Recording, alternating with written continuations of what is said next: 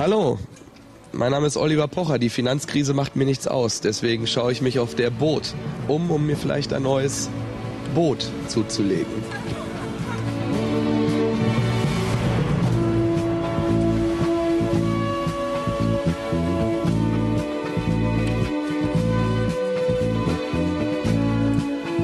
Na, da schaut ihr, ihr Assis.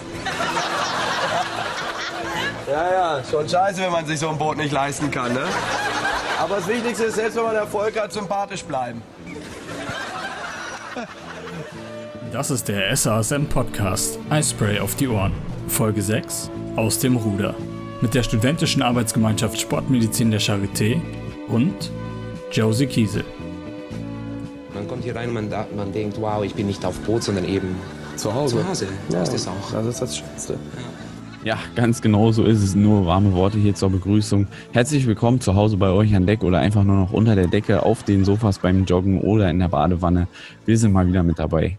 Ganz genau, moin moin, auch von meiner Seite. Bei uns kann keine Krise was anhaben. Wir haben mal wieder Oberwasser, deswegen nehmen wir uns einfach raus. Es geht heute schon wieder um Boote ein Boot jacht das andere, wie wir Bootleute zu sagen pflegen. Es wird dennoch garantiert eine ganz besondere Folge. Macht euch erstmal einen Sekt auf oder wer sich jetzt zum Beispiel kein Boot leisten könnte, einfach ein Wasser. Das passt auch wieder wunderbar ins Motto. Ganz genau so ist es, Mikey. Endlich ist wieder Eispray auf die Ohrenzeit und wir haben das letzte Mal mit Wassersport aufgehört und so steigen wir auch diesmal mit Wassersport wieder ein.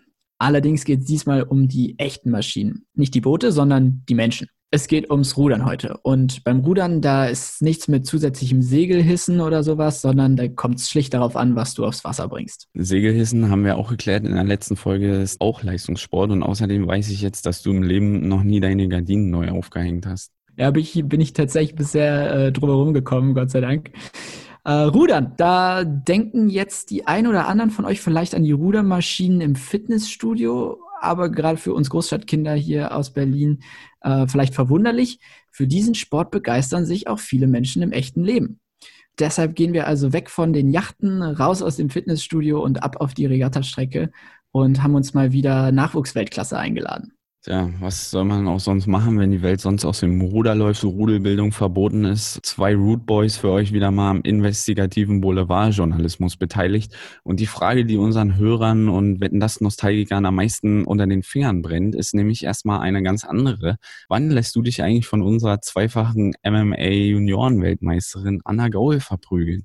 Du hast da noch eine kleine Wette offen. Du hast vollkommen recht, Mikey. Äh, Wettschulden sind ja auch bekanntlich Ehrenschulden. Tatsächlich war alles vorbereitet. Ich kam stählern aus dem dreimonatigen Plank-Training mit Leonie Ebert, habe mir alle Tipps eingeholt und äh, dann hat Anna Schiss bekommen. Sie hat alles gecancelt, praktisch dreimal getappt äh, und aufgegeben.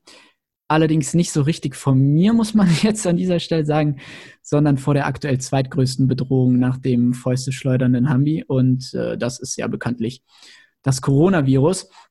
Und das ist tatsächlich auch gut so. Also müssen wir uns alle noch ein bisschen gedulden, aber äh, aufge geschoben ist ja nicht aufgehoben. Für die Zwischenzeit haben wir auch wieder einiges vor, oder Mike? Die Folge wird tatsächlich was ganz Besonderes. Wir haben zwei Teile geplant. Im ersten geht es um das, was ihr noch nie vom Rudern geahnt habt. Dann hat unser Special Guest im zweiten Teil noch ganz exklusive Einblicke im Training auf absolutem Leistungssportniveau. Wir diskutieren optimale Daily Routine, Ernährung ähm, und Trainingspläne und können das alles dann realitätsnah mit zwei Menschen vergleichen, deren Dönerkonsum bei einem Physical Activity Level eines Podcast-Moderators selbst im Lockdown gesellschaftlich kaum noch vertretbar ist. Und dabei gelten äh, heute ganz andere Maßstäbe bei uns, denn unser Gast kommt aus Amerika. Und da frage ich mich tatsächlich, äh, gibt es überhaupt Döner in Amerika? Ja, gibt safe Döner in Amerika, aber der bestimmt ist erst ab 21. Kann gut sein. Wir fragen das jetzt gleich alles. Josie Kiesel. Josie ist Europameisterin und Vize-Weltmeisterin im deutschen Juniorinnen-Achter 2016 geworden. Und anschließend ist sie dann mit einem Sportstipendium in der Tasche praktisch einmal über den großen Teich gerudert, um an der Syracuse University im Bundesstaat New York als sogenannte Student Athlete in die Sportförderung dieser renommierten Hochschule einzusteigen. Und seitdem rockt sie die Gewässer im Nordosten der Vereinigten Staaten und ist heute unsere erste Auslandsathletin, kann man eigentlich so sagen. Aber Josie, nicht nur deshalb sind wir stolz und froh, dass du heute bei uns bist. Welcome to the show. Hallo, da sind wir wohl alle jetzt im gleichen Boot. Ich übersetze mal kurz aus dem Englischen. Josie sagt Hallo und sagt, wir sind wohl alle im gleichen Boot. Josie war im Vorfeld sehr besorgt, wie es wohl sein wird, mal wieder zwei Stunden Deutsch zu schwatzen und war besonders eingeschüchtert, hier auf die Berliner Schnauze zu treffen. Also sagen wir nochmal, welcome Josie, we love you. Hello, what's up? Josie, in äh, guter deutscher Manier erstmal ein Uhrenvergleich. Äh, wie viel Uhr ist es gerade bei dir gerade? Bei mir ist es 11.36 Uhr am Morgen. 11.36 Uhr am Morgen. Ist bei dir auch so äh, trauriges Wetter wie bei uns? Was ist überhaupt für eine Jahreszeit gerade in, in New York? Ist das Wie alles spät ist gleich? es überhaupt bei uns? ja, wie spät ist es bei euch denn? Bei uns. äh, 17.36 Uhr. Ja. Ja, sechs Stunden Zeitunterschied. Äh, bei mir ist es schönes Herbstwetter draußen. Ich schaue aus dem Fenster und es ist wunderschön grau in grau. Die Blätter fallen runter. Ich glaube, das ist ähnlich in Deutschland, oder? Ja, Yes. das, deine Uhrzeit, die ist nicht ganz repräsentativ für deinen Lifestyle. Also wir haben ein paar Mal miteinander ja vorher kurz konferiert und da stand auch ab und zu mal 5.40 Uhr im Raum, wenn dein Tag losgeht. Da haben wir jetzt, glaube ich, einen guten Kompromiss gefunden. Ja, ich bin, das ist heute ein Sleep-In für mich. Normalerweise beginnt mein Tag sehr, sehr früh. Äh, Wie du sagst, ich stehe meistens um 5.25 Uhr auf, dass ich dann um 5.40 Uhr zum Training losgehen kann. crazy. Das ist dem Arzt nicht fremd, aber der Student ist dann noch weit von entfernt. Glücklicherweise. Auf deine Daily Routine wollen wir auch auf jeden Fall ähm, später zu sprechen kommen. Aber du hast ja schon gehört und ihr habt das ja beim letzten Mal gehört, dass wir äh, in der letzten Folge etwas äh, überbordend eine Bootstechnik-Session hatten. Und ich würde sagen, let's get started, Josie. Und um das heute so ein bisschen im Rahmen zu halten, bekommst du jetzt von uns die Challenge, innerhalb von 30 Sekunden einmal alles Wichtige zu sportlichen Ruderbooten zu erklären, was in die Zeit passt und was du für absolut relevant hältst. Okay, Rudern in meinem Sport ist äh, im Einer, Zweier, Vierer oder Achter. Also das sind die verschiedenen Bootsklassen.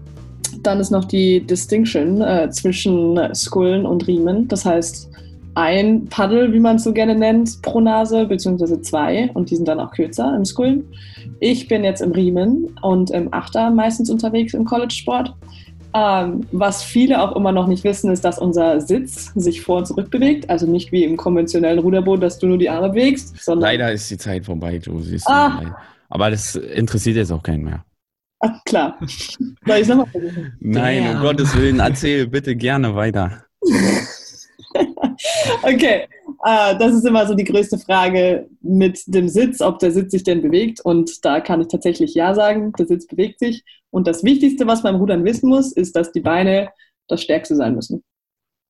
Ah, ich glaube, darüber werden wir heute auch noch ein bisschen sprechen. Aber ja, sehr unfaire Challenge eigentlich. Also definitiv wird der Sport nicht so einfach sein, dass man das in 30 Sekunden äh, schaffen kann. Abs absolut. Ähm, ich, ich, bin da ganz, ich bin da ganz bei dir und äh, ich habe ja wie immer Hausaufgaben gemacht und das waren auch mehr als 30 Sekunden. Von daher denke ich, haben wir ja noch ein bisschen was vor uns. Ich kann stundenlang reden, keine Sorge. Ähm, oh, ah, ich habe eine Zeile falsch. Ja, außerdem unterscheidet man ja zwischen zum Beispiel dem, also dem Para-Rudern oder diesem Recreational-Rudern oder mit dem Flamingo einfach ein bisschen rumpaddeln und dem Sportrudern, so wie du das ja machst. Wir haben eine ganz grobe Frage erstmal am Anfang. Wie schwer ist es denn jetzt sportlich zu rudern? Also dort reinzukommen, sich das zuzulegen, braucht man da Hilfe? Ist das sehr teuer, dieses ganze Equipment? Du hast gerade über die Boote geredet.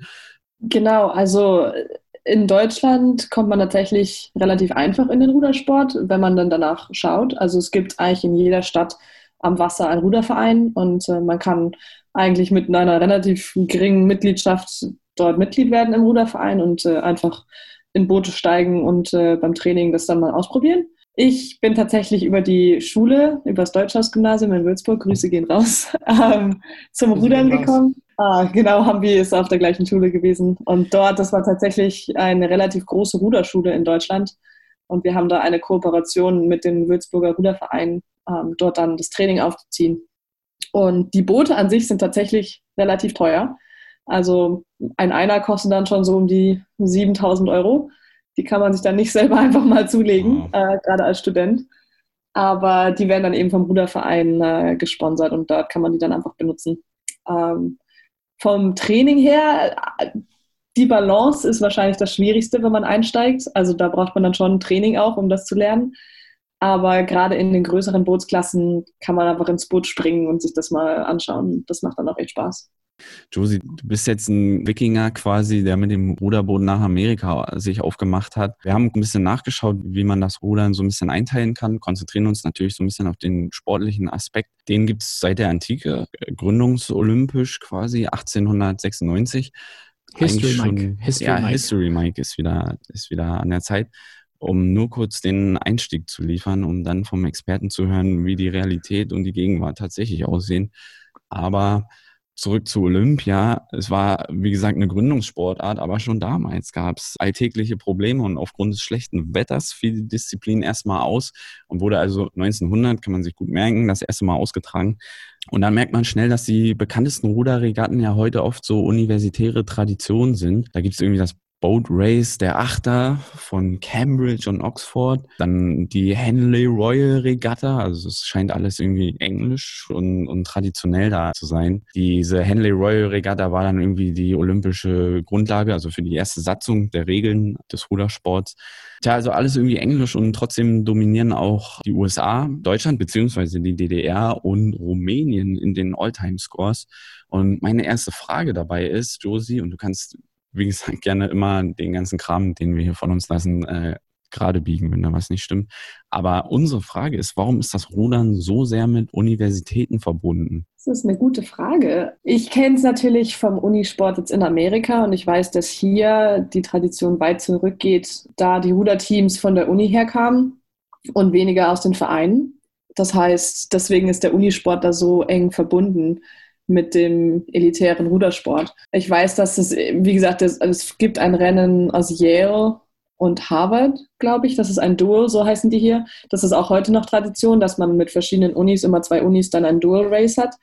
Und die sind auch schon in den äh, Early 1900s, äh, frühe, frühes 19. Jahrhundert, wie man auf Deutsch sagt, mit meinem Englisch. ähm, ist das, ist das, geht das noch zurück und äh, das ist eben heute auch noch so, dass die Tradition jetzt noch besteht und die Unis da sehr eng verbunden sind mit dem Rudersport. Ich glaube einfach mit den Unis, dadurch, dass man viele junge Studenten hat dort auf einem Fleck, dass es dann einfacher war, war diese acht oder wie viele Ruderer man dann eben braucht, um ein Boot zu füllen, die dann auch verfügbar ja. zu haben. Und ich glaube, deswegen ist es mit den Unis so verbunden. Aber genaues weiß ich da jetzt auch leider nicht. Okay, Josie, du hast ja vorhin schon gesagt, äh, man kann es alleine machen, zu zwei, zu viert oder zu acht. Ich frage mich gerade, wenn jetzt acht Frauen oder acht Männer auf einem Boot sitzen, da muss doch irgendwie eine Aufgabenverteilung geben, oder? Wer ist wofür zuständig? Du hast deine Hausaufgaben gemacht, ich merke schon. Tatsächlich in einem Achter oder Vierer, also den größeren Bootsklassen, gibt es auch noch einen Steuermann oder eine Steuerfrau. Mit der Aufgabe fange ich jetzt gleich mal an. Die sind nämlich dafür zuständig, dass das Boot auch gerade fährt und dass du, wenn du mal um eine Kurve fährst im Fluss oder äh, irgendwo anders hin möchtest, dann werden die dafür zuständig sein zu steuern. Um, ähm, und die sind auch sozusagen die Kommandozentrale des Boots. Die sagen an, wann was gemacht wird, damit auch alles synchron ist. Für mich kann ich jetzt sprechen, ich bin meistens entweder am Anfang oder am Ende des Boots, also im Bug oder im, im Stern. Das ist dann die Schlagfrau oder die Bugfrau, so heißt es. Wir gehen jetzt hier gleich in die Technik-Terms rein. Im Schlag wird man dann den Rhythmus angeben, also dann alle sieben Ruderinnen oder Ruderer hinter einem versuchen, den gleichen Rhythmus genau zu kopieren, so genau wie möglich. Wie, wie machst ah. du das? Sorry, dass ich so reingrätsche, aber äh, schreist du irgendwie was an? Dreivierteltakt oder wie läuft das? Nee, du, du machst deinen eigenen Rhythmus ähm, und alle anderen hinter dir müssen dann genau schauen, wann dein Sitz anfängt zu rollen, wann du deine Arme wie bewegst, wann du dein Blatt ins Wasser ähm, tust. Also das, das ist alles mit Augen und einfach den Rhythmus fühlen. Also es ist weniger. Nonverbale Kommunikation ist das. Genau, nonverbal funktioniert das alles. Ich dachte, da sitzt immer jemand mit einem Megafon äh, vorne oder hinten. Das ist eben die Steuerfrau, aber die geben nicht den Rhythmus an, sondern die sagen nur, okay, jetzt zu diesem Zeitpunkt fahren wir volle Rolle oder wir fahren Viertelrolle oder im Warm-up, äh, da fahren wir jetzt nur mit den Armen. Das ist die Aufgabe des Steuermanns. Aber der Rhythmus ist die Schlagfrau oder der Schlagmann. Ich bin von der Rolle. Was, was ist die volle Rolle und die halbe Rolle? Genau, ah, das sind die ganzen Technical Terms, die ja, für mich Sinn machen und die für euch komplett neu sind. Du hast äh, nochmal 30 Sekunden. Ja. Okay. Nein, du hast auch, du hast auch die nächsten, äh, die nächsten, wie, wie lange machen wir heute? Vier Stunden?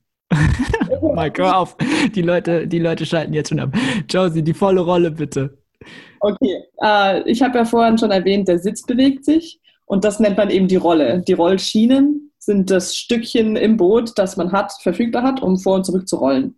Und deswegen heißt es dann Rolle. Das heißt, man entweder benutzt die ganze Rolle, also die ganze Schiene und die kompletten Beine sind runtergedrückt, oder man benutzt nur halb davon. Das ist dann die halbe Rolle. Also das Rock'n'Roll. ähm, Ja, das Josie- ist der Rhythmus, das ist wichtig. ja, absolut. Ähm, Josie, wie, was passiert denn jetzt, wirklich mal ganz banale Frage, wenn, wenn äh, die Schaltzentrale einfach mal einen schlechten Tag hat oder, oder äh, keine Ahnung, seid ihr schon mal nicht die kürzeste Strecke gefahren, weil die Steuerfrau einfach ihren Job nicht gemacht hat?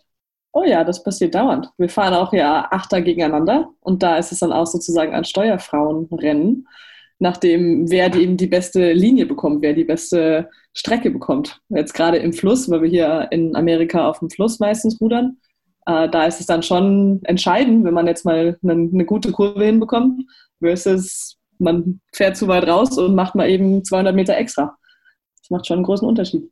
Ist das der Coxswain, äh, dieser Posten? Wir haben wir Genau. konnten mit dem Wort nichts anfangen. Coxswain ist das, das englische Wort für Steuermann und Steuerfrau. Josie, du hast ja gesagt, es ist zum Teil auch ein Rennen der Steuerfrauen und Steuermänner. Jetzt ist ja eigentlich jede Person, die da noch mit drin sitzt, alles, was ihr am Körper habt, ist ja zusätzlicher, zusätzliches Gewicht, zusätzlicher Ballast. Ähm, was ist so, was sind so die Rahmendaten für eine Steuerfrau und Steuermann? Ähm, wie schwer sind die zum Beispiel? Genau, also man sieht ja meistens auf den Bildern von Ruderern, man denkt ja immer, die sind alle riesig und sehr groß. Die Steuerleute sind dann die Kleinen nebendran, die äh, auch, wie du schon sagst, äh, kein extra Gewicht möglichst im Boot sein sollen. Natürlich gibt es dann Vorgaben jetzt auch im Leistungssport. Äh, es gibt eine Minimalvorgabe, damit man da jetzt kein Kind reinsetzt einfach ins Boot und es dann ein Vorteil ist. Also ich glaube, bei den Männern sind es 60 Kilo. Es kann sein, dass es 65 sind. Ähm, und bei den Frauen sind es 55. Und hier jetzt in Amerika sind es 110 Pounds, soweit ich weiß. Man kann ja nichts sehen. Kommt es da manchmal dazu, dass irgendwie Kollisionen passieren? Auf jeden Fall. Äh, das ist ein großes Problem tatsächlich. Gerade in Flüssen, wie jetzt bei uns, wo du viele Kurven hast, müssen die Steuerleute wirklich aufpassen, dass sie jetzt nicht zu nah ans Ufer gelangen. Und dort sind dann äh, Poles, heißt das hier. Wie, heißt- wie ist das deutsche Wort dafür? Äh, Stöck, nicht Stöcke. Pfosten Poller. Pfosten oder Poller, sagen wir ja, genau. Poller, okay. Ich, wie gesagt, ich, ich, bemühe- ich bemühe mich. Poller, möglichst- Poller sind die auf dem, auf dem Parkplatz doch, glaube ich, oder? Das ist halt so ein, ich weiß gar nicht, wie man Ist das so? Ich, ich glaube, es ist so. Ich das Anyway, ich gesagt, glaube, das ist heute schwierig bei mir. Aber ein Poller ist auch dafür da, dass man da nicht reinfährt. ja, So, absolut. so Pfosten auf jeden Fall. Pfosten sind dann am Ufer und manchmal sind dort eben Boote dann. Und das heißt, die Steuerleute müssen aufpassen, dass sie nicht zu nah an diese Pfosten kommen, weil die Ruder ja um die zwei Meter raus sind vom Boot. Also das Boot ist in der Mitte und die Ruder sind auf beiden Seiten um die zwei Meter weg. Zwei Meter, wow.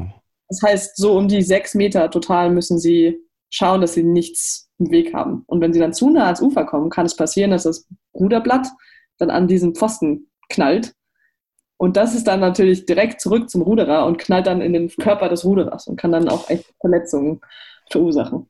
Jetzt, jetzt hast du gesagt, dass ihr rudert in Flüssen oder Kanälen, aber ich, ich habe jetzt immer das Bild, dass man auf so einem riesen breiten Kanal oder Fluss halt einfach so, ein, so eine Art Sprintrennen rudert, aber ähm, ihr macht dann auch längere Strecken und auch mit, mit quasi mit Kurven. Genau, also wir sind meistens so um die 10 Kilometer am Stück in eine Richtung, dann, dann wenden wir und dann wieder 10 Kilometer zurück nach Hause. Und das ist eben auf dem Fluss. Und was das Gute bei uns jetzt in Amerika ist, wir haben ein Bootshaus an der Mittelstelle zwischen einem See auf der linken Seite und dann dem Fluss auf der rechten Seite. Das heißt, wir können immer entscheiden, jeden Tag, je nachdem, wie die Bedingungen sind, wollen wir heute auf den See gehen oder an den Fluss. Und gilt das nur fürs Training oder gibt es tatsächlich auch solche ja, Langstreckenrennen? Genau, es gibt auch Langstreckenrennen, wie du schon sagst, das Boat Race zum Beispiel, das ist sehr berühmt in Ah, England okay. auf der Themse. Das ist äh, ein sechs Kilometer Flussrennen und das ist natürlich auch dann sehr schwierig mit den, mit den Strömungen und äh, der Tide. Also das ist sehr charakteristisch für das Boat Race. Und dann die normale Strecke für den Leistungssport sind zwei Kilometer. Das ist meistens auf einer Strecke mit, ähm, wie heißt es, Bahnen. Mhm. Buis. Oh ich denke, wir sagen Bahn dazu. Das wollte ich dich nämlich auch noch fragen. Ihr habt äh, einen abgesteckten Bereich. Also jedes Boot hat äh, ja wahrscheinlich auch mit Sicherheitsabstand deutlich mehr als diese sechs äh, Meter Abstand zu irgendeinem anderen Boot, äh, damit sich da keiner in die Quere kommt, oder? Genau, also wenn du dann diese Wettkampfstrecke hast und das abgestreckt ist mit den Bahnen, hat jeder seine eigene Bahn. Meistens sind es sechs nebeneinander. Und dort hat dann jedes Boot diese abgestreckte Bahn, in die man auch nicht verlassen darf. Alright. Das ist dann wieder der, der Job der Steuerleute, dass sie dann in dieser Bahn bleiben. Okay, und dann, ich denke jetzt so an die Fernsehübertragungen von Olympia. Wir sind ja eine Rudernation, muss man, muss man ja an dieser Stelle sagen, aber kommen wir bestimmt später nochmal drauf. Da gibt es immer so Leute, die mit dem Fahrrad nebendran fahren und dann auch wie wild auf die Ruderer einschreien. Das sind, wer ist das? Das sind die Coaches. Das ist immer sehr, sehr lustig zu sehen im, im Fernsehen, weil das dann so eine ganze Traube auf, von Coaches auf Fahrrädern sind, die dann nebenher fahren, neben dem Rennen und dann reinschreien. Also wie viele Coaches hast du jetzt zum Beispiel? Bei mir im Team haben wir jetzt drei Ruder-Coaches, beziehungsweise vier. Wir haben noch einen Volunteer-Coach. Dann dazu noch die Strength and Conditioning Coaches und äh, Athletic Trainers, die gehören auch noch dazu. Sechs oder sieben. Bedeutet also auch, je, je besser du bist und je schneller du ruderst, umso fitter muss dann auch dein Coach sein, weil du den dann die ganze Zeit quälst, neben dir mit dem Fahrrad hinzufahren. Genau, die haben dann starke Waden, weil sie immer im Fahrrad nebenher strampeln. Da muss man sich auch durchsetzen. Da gibt es wahrscheinlich auch so eine interne Coach-Wertung, äh, wer sich da den besten Platz, den besten Spot ergattert. Das Gute im Training ist natürlich, dass sie ihre Motorboote haben und dann müssen sie nicht nach jedem Jahr strampeln. Ich denke mir auch, es gibt so eine Challenge, wer die krasseste Motivationsmaschine ist, einfach, oder? Oh, auf jeden Fall. Das ist dann eher im Ergo-Training, weil du die spezifischen Zahlen dann auch vor dir hast auf dem Bildschirm. Und da sehen dann die Coaches natürlich, oh, meine Motivation war jetzt richtig effektiv, weil der Ruderer gerade zwei Splits gedroppt hat. Crazy. Wie schnell könnten ihr werden? Also wie schnell müssen denn die Coaches da äh, radeln nebendran? Es kommt natürlich darauf an, ob man jetzt ein, ein Männerachter ist, wie jetzt äh, das deutsche Flaggschiff, das auch äh, relativ berühmt ist und auch viele Weltmeistertitel hat, oder ob man jetzt ein Frauen-Einer ist. Das ist natürlich Riesenunterschiede von Speed her. Aber die genauen Kilometer pro Stunde weiß ich jetzt gar nicht. Das habe ich tatsächlich nie nachgeguckt. Also von, den, von der Zeit her kann man die Splits nehmen, dass man pro 500 Meter, wie lange man braucht. Und bei den Männern ist es schon so, dass man dann eine Minute 30 auf 500 Meter braucht. Was das jetzt umgerechnet ist, die Mathe-Rechnung könnt dann ihr machen. Ja, wir studieren Medizin. Das ist, äh, soll ja auch anspruchsvoll bleiben für unsere HörerInnen. Ne? Jetzt hast du schon vom Ergo-Training geredet und ich kann mir vorstellen, dass da viele Gedanken reinfließen und das vielleicht easy to learn, aber very hard to master ist. Wie sieht denn der perfekte Ruderstroke aus und, und gibt es den überhaupt? Den perfekten Schlag per se gibt es, glaube ich, nicht. Es gibt von Team zu Team verschiedene Philosophien, wie man am schnellsten das Boot und sich selbst bewegt. Worauf man natürlich achten sollte, ist, dass es keinen kein Unterschied gibt zwischen dem Blatt im Wasser und dann dem Druck von den Beinen und dem Körper gegen das Blatt, damit man dann so sich seinen Körper und das Boot weiter bewegt. Das heißt, ein großes Thema ist das Timing dass man das gleichzeitig macht, beziehungsweise dass man direkt dann die Beine engagiert, weil die Beine das stärkste, der stärkste Muskel sind im Ruderschlag, der dann auch den größten Unterschied macht. Mhm. Ähm, was noch wichtig ist, ist, dass man es natürlich zusammen macht. Gerade jetzt bei mir im Riemen mit einem Ruder hat man nur eine Seite. Das heißt, synchron ist sehr, sehr wichtig, damit das Boot sich gerade bewegt und nicht in eine Richtung. Und wenn man jetzt in Laborbedingungen, zum Beispiel im Fitnessstudio, einfach am Rudergerät sitzt? Im Rudergerät ist es ein bisschen anders, weil du nicht den Faktor der Balance hast, wie im Boot. Du sitzt ja auf dem stationären Rudergerät. Das heißt, dort geht es darum, auch deine Beine vorne in der Vorlage, heißt das, die dann direkt mit zu engagieren. Das ist im Rudergerät das Wichtigste, dass du mehr diese Kraftverteilung dann hast. Im Boot ist es mehr die Balance. Das heißt, wenn ich jetzt ein bisschen besser werden will und die Jungs und Mädels im Fitnessstudio beeindrucken will, dann, dann muss ich tatsächlich mal anfangen, Beine zu trainieren. Ja, das ist gegen, gegen die konventionelle Idee, nur Arme trainieren, äh, ist das im Rudersport ganz anders. Okay. Also für alle, für alle Jungs und Mädels im Fitnessstudio, wenn ihr mal ein Beintraining machen wollt, dann setzt euch auf die Rudermaschine. Ich habe immer gezogen wie so ein, wie so ein Hirsch. Ich wollte unbedingt mal, also du, oder du hast vorhin ja schon gesagt, äh, es geht darum, schnell zu wählen. Ich frage mich, wie wird man jetzt am Ende richtig schnell? Also, wie, welchen Anteil hat die Kraft? Welchen Anteil hat die Technik? Welchen Anteil hat, äh, hat irgendwie das Timing? Was macht dich am Ende richtig schnell im Boot? Das ist eine sehr wichtige Frage, nachdem es so einen Spruch gibt im Rudersport, Ergs don't float. Das heißt sozusagen, wenn man sich nur auf die Kraft konzentriert, kommt man auf jeden Fall nicht weit im Rudersport. Es ist auf jeden Fall ein Spiel von verschiedenen Anteilen. Das heißt, die Kraft ist natürlich wichtig, damit man seine eigene Körpermasse bewegen kann. Auf der anderen Seite ist die Technik und das Timing mindestens genauso wichtig, weil man diese Kraft ja ins Wasser bringen muss. Man muss die Kraft über das Ruder auch rein, wie heißt das, transferen. wieder, wieder mein Englisch hier.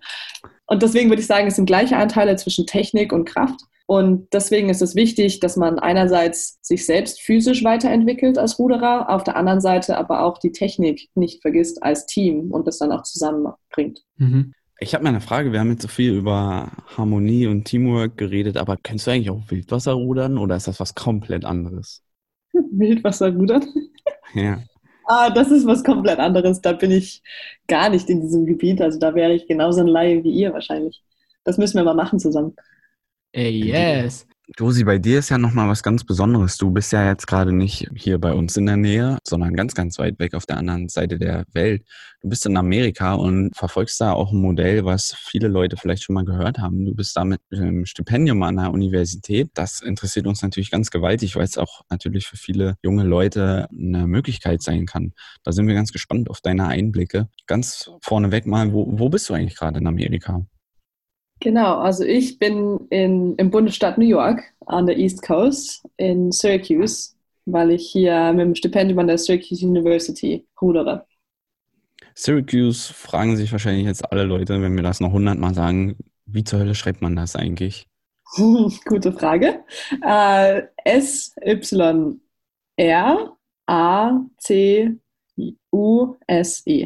Syracuse. Ah, Buchstabieren auf, auf Deutsch easy. Auf Deutsch? Nein, war also Leute. Ja, ich war währenddessen war ich so C, U, U. Ja, genau. Josie, wie viele Leute studieren da mit dir in Syracuse und wie viele davon sind SportlerInnen? Es ist eine Privatuni, also wir haben um die 20.000 Undergrads, die ihren Bachelor machen und um die 5.000 Graduate Students, die ihren Master oder Doktor machen. Und davon sind um die 600 Stud äh, Studenten Athleten. Ich weiß gar nicht, wie ist das im Vergleich zu uns? Ist das deutlich mehr an, an so einer Uni? Ist das so Suburb-Einzugsgebiet oder, oder wie? Sind das deutlich mehr als bei uns an Unis? Ich habe gerade keinen Überblick. Kommt ich, ich weiß jetzt keine, keine Zahlen aus Deutschland. Ähm, Aber es ist krass für eine Privat. Es, Genau, ich, ich muss ja sagen, nachdem eben das System hier so gut aufgezogen ist und das alles gut organisiert ist, ist es wahrscheinlich nicht zu vergleichen mit Deutschland, wo man natürlich dann als Hobby privat wahrscheinlich Athlet ist oder, oder im Verein ist. Ja, also dafür, dass es nochmal zwei, äh, ähm, sag mal, kleiner, also wie sagt man, klein, zwei kleinere Eigenschaften hat, also es ist eine Privatuni und eine Athletenuni, kommt mir das ganz schön, ganz schön viel Studenten vor. Ja, Jersey Athleten-Unis, Mike hat es gerade gesagt, sowas gibt es in Deutschland ja gar nicht so richtig. Wo kommt das her und wie lässt sich das auch einordnen in das äh, amerikanische Sportfördersystem? Genau, also du hast die verschiedenen Ligen in den Unis in Amerika. Das heißt, du hast die verschiedenen Conferences. Also jetzt, ich bin zum Beispiel in der Athletic Coast Conference, das ist an der East Coast. Dann gibt es welche, die Pacific Coast Conference oder ähm, es gibt welche in der Mitte Amerikas, die nach Region aufgeteilt sind. Und dann gibt es noch die verschiedenen Ligen, jetzt zum Beispiel die Ivy League. Das sind dann alle Schulen, die man jetzt eher kennt, zum Beispiel Harvard, Yale, Dartmouth. Ja, das, das sind so die, die Ivy League-Schulen, die dann auch akademisch sehr weit hoch, äh, sehr weit oben sind. Und das wird dann eben auch mit dem Sport aufgeteilt. Das sind dann so die traditionellen Sportunis, die jetzt zum Beispiel für Football hast du dann große Sportunis jetzt wie Clemson, die sind richtig gut oder auch der Mitte Amerikas. An der East Coast ist Rudern zum Beispiel relativ groß mit den Ivy Leagues und mit meiner Conference, der Athletic Coast Conference. Ähm, und jetzt verliere ich gerade ein bisschen noch, was die Frage war. Nö, war mega interessant. Vor allen Dingen hast du genailt, ähm, was ich nie verstanden habe vorher mit den ganzen amerikanischen Strukturen, die man ja irgendwie aus Filmen dann doch ständig, man wird ja ständig damit konfrontiert, bis hin sogar zu dem krassen Vorurteil, dass scheinbar, oder vielleicht, ich habe überhaupt keine Ahnung, will mir das jetzt gar nicht erlauben, da jemanden zu verurteilen, aber irgendwelche Leute Stipendien kriegen, wirklich absolut nur aufgrund ihrer sportlichen Leistung. Du, kannst du das bestätigen oder komplett zerstreuen? Ich kann es weder komplett bestätigen oder komplett verstreuen, nachdem es schon Unterschiede gibt vom Sport her und von der Uni her. Es gibt natürlich die großen Sportunis, wie jetzt, wie ich gesagt habe, Clemson, zum Beispiel Football. Die haben dann schon viel Power, auch dort Athleten reinzubekommen, nur wegen ihren athletischen Fähigkeiten, also weniger wegen Academics. Und dann gibt es aber halt die Unis wie jetzt die Ivy Leagues, Harvard, Yale, die gar keine Sportstipendien geben dürfen. Das heißt, dort hat man trotzdem noch die Admissions und die Studenten müssen noch ihre akademischen Leistungen bringen, um überhaupt in die Uni aufgenommen zu werden. Also deswegen sage ich halt, ich kann es weder bestätigen als auch zerstreuen. Mhm. Und wie ist da Syracuse einzuordnen? Ich würde also, mal sagen, wir sind so, so ein gutes Mittelfeld dabei. Also die athletische Seite hat schon viel Power auch über Admissions. Das heißt, dass sie dort auch, wenn sie einen Rekrut wollen, schon ein bisschen Druck machen können und sagen können, wir wollen die reinbekommen und die müssen nur den minimalen Wert für Academics erreichen, für diesen SAT-Test. Den muss jeder Student hier machen, um in die Uni aufgenommen zu werden. Ähm, aber wenn natürlich der Student den SAT-Test das Minimum nicht schafft, dann kann auch Athletics da nichts mehr viel machen. Ist schwer. Worum geht's da? Äh, den musste ich auch machen. Der ist ein drei Stunden, dreieinhalb Stunden langer Test mit verschiedenen Schwerpunkten. Also wie jetzt zum Beispiel im Deutsch-Abi, dass man dann äh, ein Reading- und ein Writing-Part hat. Und dann gibt es aber auch noch einen Mathe-Teil. Das heißt, es ist so ein bisschen verschiedene Punkte, dass einfach das Generalwissen getestet wird. Und wie bist du dann ins Spiel gekommen? Wie hast du es als Deutsch geschafft? Ich bin durch eben meinen Juniorenerfolg 2016 bei der Europameisterschaft und der Vize-Weltmeisterschaft bin ich dann sozusagen ins Spiel gekommen bei Colleges, die rekrutiert haben. Die haben mich dann online über Facebook angeschrieben, wo ich dann gar nicht gedacht habe, dass das legit ist, so, dass das überhaupt funktionieren kann. Aber habe dann über Freunde erfahren, dass das auch Athleten vor mir schon gemacht haben und dass das wirklich eine coole Möglichkeit ist. Bin dann in Kontakt gekommen mit diesen Coaches, habe dann Skype-Calls gehabt und wirklich mit denen dann mich unterhalten und gemerkt, dass das echte Menschen sind und dass es echte Unis sind und alles wirklich, wirklich legit ist. Bin dann eben bei meinem Gap Year mit den Coaches in Kontakt geblieben ich war in England direkt nach dem Abi und habe ein Jahr Pause gemacht und habe dann tatsächlich während dem Jahr in England entschieden, dass ich hier diese vier Jahre Sportstipendium machen werde und habe dann mich bei Syracuse eingeschrieben. Hey Josie, Coaches auch in deiner Nähe suchen dich für ein Sportstipendium. Ja, halt, halt so wirklich. Und deswegen dachte ich, das kann doch gar nicht richtig sein. Das, das klingt echt so, als wäre das gar nicht wahr. Und doch, es ist tatsächlich wahr und ich bin hier und es hat geklappt. Das heißt, du hattest es vorher gar nicht auf dem Schirm? Nee. Überhaupt nicht. Das war gar keine Möglichkeit für mich. Ich habe nicht gedacht, dass das tatsächlich so geht und dass man tatsächlich dann ein Stipendium bekommen kann für so viel Geld und dass das dann alles so funktioniert. Geld, Geld ist ein Thema, Josie. Was kostet ein Semester in Syracuse normalerweise? Also hier kostet ein Semester um die 70.000 Dollar für einen normalen Studenten. Und das wäre eben mein Punkt, wo ich gesagt habe, das kann doch gar nicht sein. Gerade aus Deutschland, das sind Studiengebühren, die sind undenkbar. Und hier ist es tatsächlich so, die Sportstipendien werden das dann alles übernehmen. Hm. Wow. Das heißt, ich bin hier, ich bin hier für vier Jahre, äh, um meinen Bachelor zu machen. Und das ist dann schon eine Viertelmillion, die jetzt da drauf geht. Aber wohnst du auch auf dem Campus? Ja, also die ersten zwei Jahre wohnst du direkt auf dem Campus, dann auch so dieses Anführungsstrichen College Life wie man dann, das aus den Filmen kennt. Wie du das aus den Filmen kennst, genau. Also du hast dann die Sororities und Fraternities, diese Häuser mit dann 20, 30 Studenten, die dort wohnen und Partys haben. Und du hast dann deine Campusgebäude direkt nebendran. Und äh, ich war eben in Dorms in meinem ersten Jahr, also in so einem Zweierzimmer. Und dann im zweiten Jahr kriegst du dann ein bisschen mehr Freiheit, dass du in einem Apartment wohnen kannst. Im dritten Jahr hatte ich jetzt dann noch mehr Freiheit und kann jetzt auf Campus wohnen. Das sind fünf Minuten entfernt zu Fuß in einem Haus, in so einem richtigen College-Haus, also mit Veranda und äh, allem, also wie man sich es vorstellt. Was stimmt denn von den Vorteilen, die man aus den Filmen kennt über das College Life? Auf jeden Fall die äh, roten Cups, die sieht man ja überall. Die sind, die, die, sind wahr, die sind auch hier, die habe auch ich hier im Haus.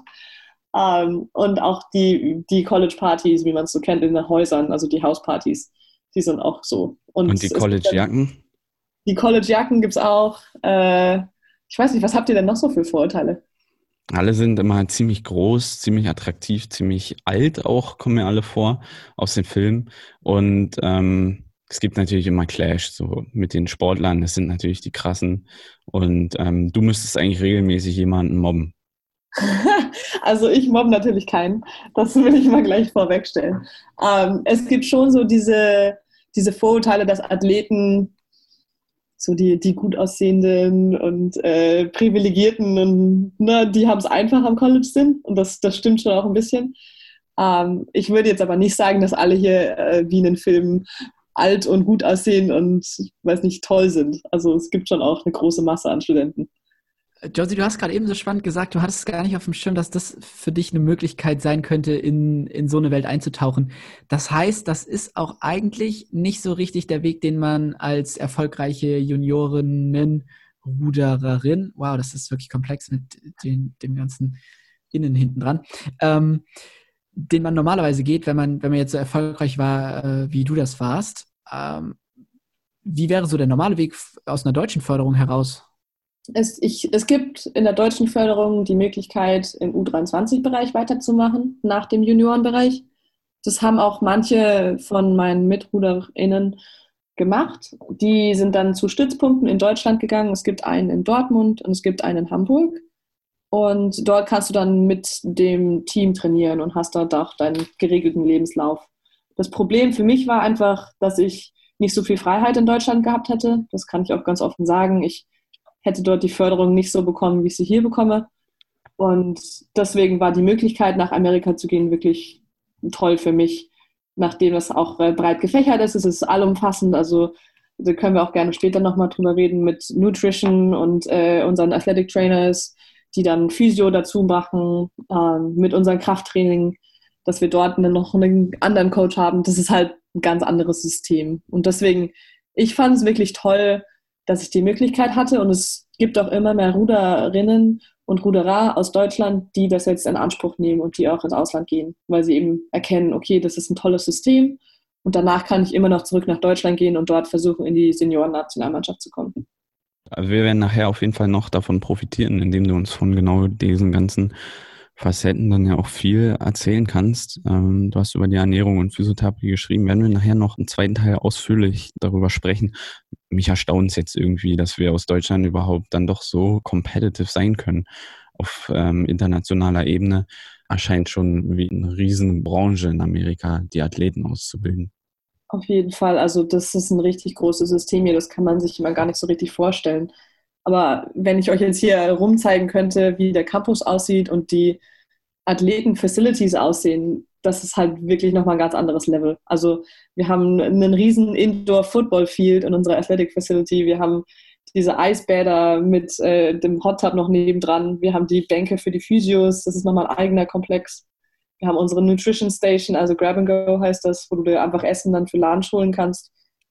Wir haben unseren, unseren Academic-Komplex, wo du einen Academic Advisor hast, der dir mit deiner Uni hilft und dort dir sagt, wann was wie gemacht werden muss und dir Tutoren holt. Also das ist ganz, ganz anders. Wow.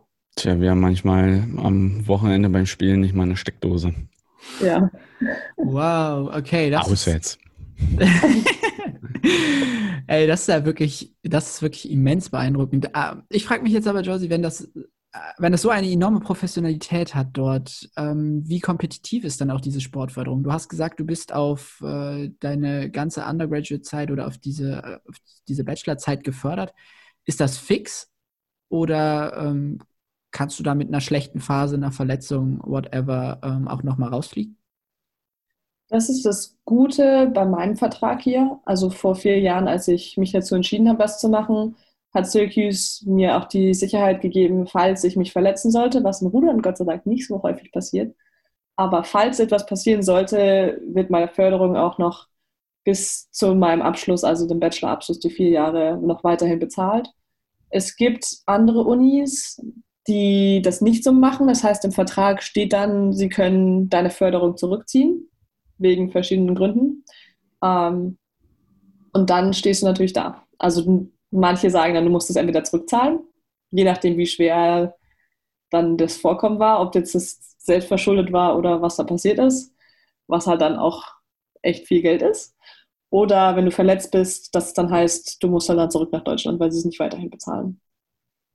Ich habe jetzt so eine Überlegung, dass sich die Katze vielleicht in den Schwanz beißen könnte, nachdem wir so ein überwältigendes Bild jetzt gezeichnet haben von den Strukturen, die ja, muss man ganz klar sagen, weit überlegen sind zu dem, was wir hier in den meisten Sportarten aus Deutschland kennen, scheint es mir doch so, dass wir gut mithalten können.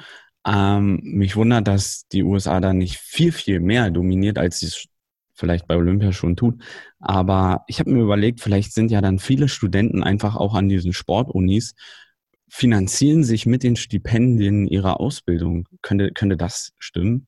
Auf jeden Fall, auf jeden Fall. Das ist ein großer Teil davon.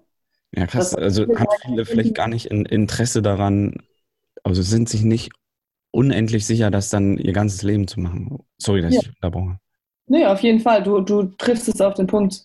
Meistens ist dann der Sport hier so ein Stepping Stone, äh, mal wieder mein, mein Englisch, ähm, zu der Ausbildung, der hochqualifizierten Ausbildung, weil der Sport dich dann in die Uni reinbringt. Und anders können sich viele gar nicht leisten, hier dann zu studieren und diese Ausbildung zu bekommen. Was machst du für eine Ausbildung, Josie? Also was ist dein Bachelor? Ich bin im Sportmanagement Bachelor. Ähm, das ist mein Hauptstudiengang und dann mache ich sozusagen noch einen Nebenstudiengang in Psychologie. Das passt dann ganz gut auch zusammen. Toughes Programm, oder? Ja, auf jeden Fall. Also gerade mit dem Rudern ist es schon sehr anspruchsvoll. Ähm, weil halt alle anderen Studenten nur das Studium haben und nichts nebendran und dann die ganzen Veranstaltungen noch nebenher haben, die ich dann halt nicht habe. Aber bei mir läuft es ganz gut. Ich bin zufrieden. Josie, wir sind kein, wir sind kein Politik Podcast, ähm, aber natürlich geht das, was die letzten Wochen in Amerika passiert ist, auch ja, an uns nicht vorbei und kann ja auch irgendwie nicht so richtig unerwähnt bleiben. Wie krass ist die Bubble, in der du lebst? Also wie repräsentativ ist das Amerika, was äh, du da jetzt kennenlernst? Ich, vielleicht nochmal so zur Einordnung, Syracuse hat äh, 145, 150.000 Einwohner liegt im Bundesstaat New York, der ist eine demokratische Hochburg, ist alles eher etwas liberaler und progressiver, würde ich jetzt äh, in meiner Analyse hier von Deutschland aus sagen. Ist das das Amerika, was, was in den News ist? Ähm, das Amerika aus den Nachrichten, das ihr jetzt wahrscheinlich in Deutschland so mitbekommt, ist sehr anders als das, was ich hier erlebe. Gerade, du hast es gesagt, ich bin im Bundesstaat New York, ich bin Upstate New York. Hier ist das alles sehr liberal und progressiv. Die Studenten gerade am Campus auch sind alle sehr gebildet und auch in der Stadt hier merkt man, dass hier ein hohes Bildungsniveau ist. Und daher ist es, glaube ich, nicht repräsentativ zu, was jetzt gerade in, in der Mitte Amerikas oder in anderen Staaten abgeht. Ähm, im, im, Süden auch, das, das sind, glaube ich, schon ganz andere Welten. Deswegen jetzt mit den Wahlen war es echt interessant, hier vor Ort zu sein und das mitzubekommen. Ähm, alle waren natürlich am Campus dann sehr, sehr glücklich über das Ergebnis. Da waren dann schon noch Autokurses unterwegs und da war dann auch äh, ein, ein Collective Aufatmen, war dann da zu spüren. Ähm, ich bin natürlich auch gespannt, wie es weitergeht, aber wie du sagst, es ist kein Politik-Podcast. Ich will jetzt auch nicht zu viel darüber reden, aber um deine Frage zu beantworten, ist, glaube ich, nicht repräsentativ. Ich glaube, wir sind schon straight mit unserer Meinung, aber du hast vollkommen recht. Äh, uns interessieren heute vor allen Dingen auch ganz andere Dinge, aber es sind nun mal auch diese kleinen Details, die du einfach so mega nice abliefern kannst. Und Amerika ist ja schon nochmal ein großer Traum immer gewesen. Glaube ich, echt was Faszinierendes, aber auch für einen jungen Menschen. Und ich frage mich, wie viel Respekt du vor dem Schritt hattest, dahin zu wechseln und wie da es deine Familienplanung und auch deine Familie jetzt in Deutschland so beeinflusst hat. Es war auf jeden Fall ein großer Schritt für mich das zu machen und wirklich äh, den Vertrag zu unterschreiben und dort hinzugehen, wo ich noch nie war. Ich, ich bin ins Flugzeug gestiegen und hatte nicht so richtig eine Ahnung, was jetzt passiert, wenn ich dann aussteige auf der anderen Seite. Du warst kein einziges Mal vorher dort, richtig, ne? Also es lief alles über einen Online-Prozess, oder? Es lief online. Ich bin dann tatsächlich ähm, im Februar, nachdem ich den Vertrag schon unterschrieben hatte, bin ich dann rübergeflogen ähm, und habe mir das alles mal angeguckt. Aber ich hatte natürlich, das waren zwei Tage, ich hatte keine Ahnung, wie dann die Classes letztendlich sind. wie ich mit dem Englisch dann zurechtkomme, wie das Team dann ist. Ich habe dann eine Practice gesehen, aber selber habe ich nicht teilnehmen dürfen und deswegen war es alles so ein bisschen Schritt ins Dunkel, muss ich sagen. Ähm, kein Schritt, sorry, kein Schritt, den du bereut hast, oder? Kein Schritt, den ich bereut habe. Ich bin so froh, dass ich das gemacht habe. Das war wirklich die beste Erfahrung, die ich mir vorstellen könnte. Ich bin jetzt, wie gesagt, dreieinhalb Jahre später, bin ich total froh, dass ich mich, dass ich den Schritt gewagt habe. Und ich war auch froh, dass wirklich ich von anderen dann gehört habe, dass das was, eine Möglichkeit, die man tatsächlich auch ergreifen kann und dass es nicht irgendwie nur so eine Facebook-Nachricht ist, die aber nicht wirklich wahr ist oder die nicht wirklich was bedeutet. Und deswegen, also wirklich kann ich auch jetzt sagen, für jetzt vielleicht Zuhörer, die das nicht so richtig in Erwägung ziehen oder die das nie so gesehen haben als Möglichkeit. Es gibt wirklich tolle Möglichkeiten in Amerika als Sportstipendiat. Und wenn man jetzt gerade im Juniorenbereich ist und sich überlegt, wie geht es weiter, könnte man es auf jeden Fall mal in Erwägung ziehen. Und es gibt, ähm, wie heißt das? Es gibt eine Agentur, die heißt Scholarbook. Da kann man sich dann auch ähm, ein Profil anlegen und die werden dann dir auch helfen mit dem Prozess im Recruiting, wenn man jetzt nicht unbedingt angeschrieben wird, wenn man nicht in dem Top-Level ist. Und was sind die größten Downsides? Natürlich ist es schwierig, so weit weg von der Familie zu sein. Äh, ihr habt es angeschnitten, die Familienplanung, äh, die richtet sich dann halt schon auch um mich herum. Also Weihnachten und der Sommer, wenn dann meine Ferien sind, sind dann schon echt ein großes Zusammenkommen. Meine Geschwister kommen dann nach Hause und sind dann dort, wenn auch ich da bin, weil ich halt nur ein paar Wochen Ferien habe. Und da wird es dann auch schon viel nach mir gerichtet. Und natürlich, ich kann nicht einfach mal eben ins Flugzeug steigen und nach Hause fahren für einen Geburtstag oder für Ostern oder jetzt Faschingsferien, das geht einfach nicht. Also ich komme zweimal im Jahr nach Hause und das muss ich dann so gut nutzen, wie es geht. Das sind halt so die Downsides wie du sagst. Ich habe ich noch eine Frage. Ist, ist, Familienplanung, ist es eigentlich so eine Frage, wo man so fragen so kann, ja. was wir an Weihnachten machen? Oder ist es dann immer, wann man Baby, Baby? Ja, ich, ich muss auch machen. Ich glaube, zweiteres. Ich habe nämlich gerade auch gedacht, weil ich das Wort aufgeredet habe, es klingt so mit, wann heirate ich und wann mache ich das? Ja, finde ich auch nicht schlimm. Also ich fand, du hast das mega gut beantwortet. Ja, hey, nee, Familienpla Familienplanung kann man noch unterschiedlich auslegen, finde ich. okay, ich wollte noch ganz kurz was sagen. Also klar, Josie, gibt es da die Downsides, aber ich fand das auch, ich, oder ich glaube, du hast auch viele Punkte genannt, ähm, die den Respekt auch einfach ein bisschen nehmen. Und äh, wer den Schritt wagt, der bekommt ja auch einfach unfassbar viel geboten, wie du uns so ein bisschen erzählt hast. Und das möchte ich an der Stelle auch nicht unerwähnt lassen. Man ist ja irgendwie, oder du hast ja auch gezeigt, dass man absolut kompetitiv sein kann, ähm, weil, wenn ich das richtig auf dem Schirm habe, bist du doch jetzt in deinem vierten Jahr äh, Team-Captain geworden, oder? Genau, also du sagst es auf den Punkt, es ist wirklich eine Möglichkeit und man kann ja auch kompetitiv bleiben. Ich bin als Deutsche, die Ausländerin ist im Prinzip und nicht die Sprache spricht, bin ich trotzdem Team-Captain gewählt worden dieses Jahr. Und das heißt, auch meine Teammates sehen diese Value in dem International Student und finden es auch toll, wirklich dann äh, diese anderen Teammates zu haben und diese, diesen kulturellen Austausch. Und ähm, nächstes Jahr werde ich jetzt eben schauen, wie es weitergeht. Also ich überlege momentan noch einen Master zu machen. Und was ich eben halt toll finde von dieser Auslandserfahrung ist, dass ich jetzt wirklich das akademische Englisch gut drin habe. Also ich muss mir keine Sorgen mehr machen, irgendwo im Ausland zu sein. Weil ich jetzt weiß, selbst für einen Master oder einen Doktor kann ich das kein Problem auf Englisch auch machen. Kommt man gut rein? Ja, wirklich. Okay, nice. Nice. Sehr gut. Schön. Josie, wow. Vielen, vielen Dank für all diese Einblicke. Ähm, ich würde sagen, Mikey, es ist Zeit für einen kompletten Abschluss und äh, unsere Rubrik Complete, oder? Korrekt. Worum geht's? Wir machen wieder unsere kleine Challenge mit dir, Josie.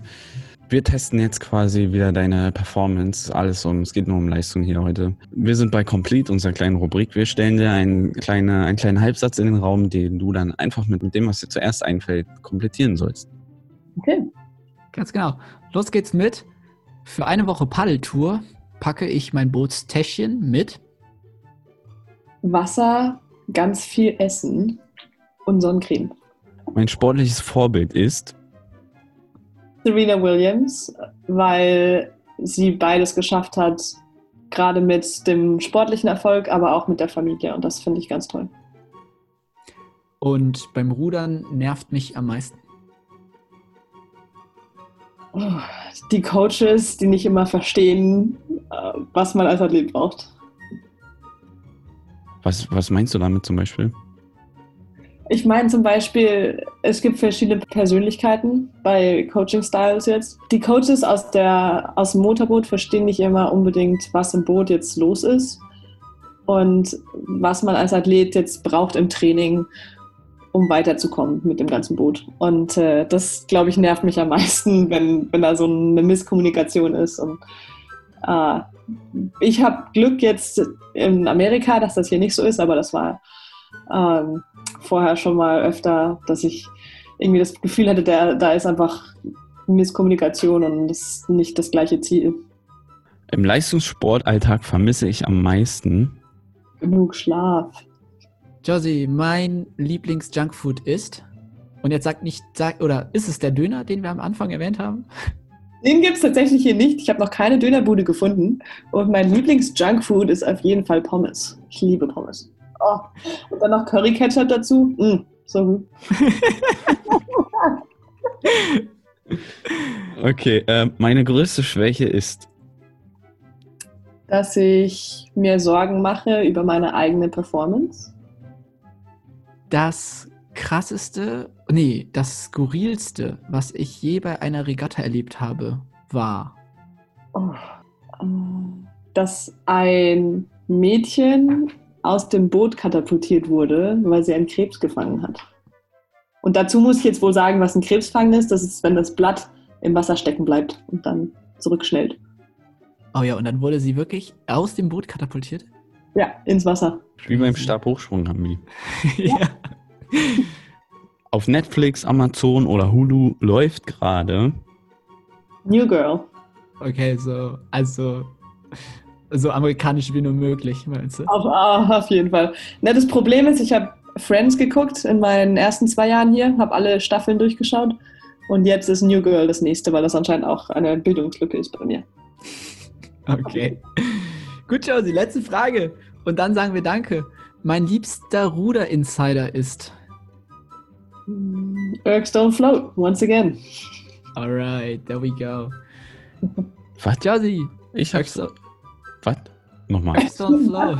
Was? Earthstone? Eric's don't float. Also, dass die Ergo-Zeit so gut sein kann, wie sie will. Wenn man die Technik nicht hat, bringt's nichts. Ach, no stone float. Was? Ergs. Für also Ergometer. Ergs don't float. Ah, ich habe Stone die ganze Zeit. Ergs don't float. Ja, das ist euer Insider hier. Das, wenn ihr mich, wenn ihr mit, mit irgendjemandem Ruderer redet, dann sagt ihr das, die wissen, ihr seid Insider. Hm. genau. Ja, das können wir machen. Das ist gut. Ich kenne einen und dann. Genau, bringst du das mal. Sag, sag dir mal eins, Junge. Ergstone Float. Muss immer richtig an dem Ruder ziehen. Die Maschine. Mike, äh, Mike ist auf jeden Fall, äh, ja, entweder Mike bist du, bist du Steuermann oder du bist die Motivationsmaschine. Vielleicht ist Coach. Die Motivationssprachen, die könntest auf jeden Fall du halten. Josie, wir haben auch noch richtig viel Motivationssprache für Teil 2. Da gehen wir noch ein bisschen tiefer rein in einige Themen. Vielen, vielen Dank für all die tollen Insights. Und äh, ich würde damit sagen, übergebe ich diesmal nicht an Mike für den letzten Satz, sondern an Olli Pocher? Fragezeichen. Mike? Ja, wir geben raus an Olli. gut, gut. Bis zu Teil 2.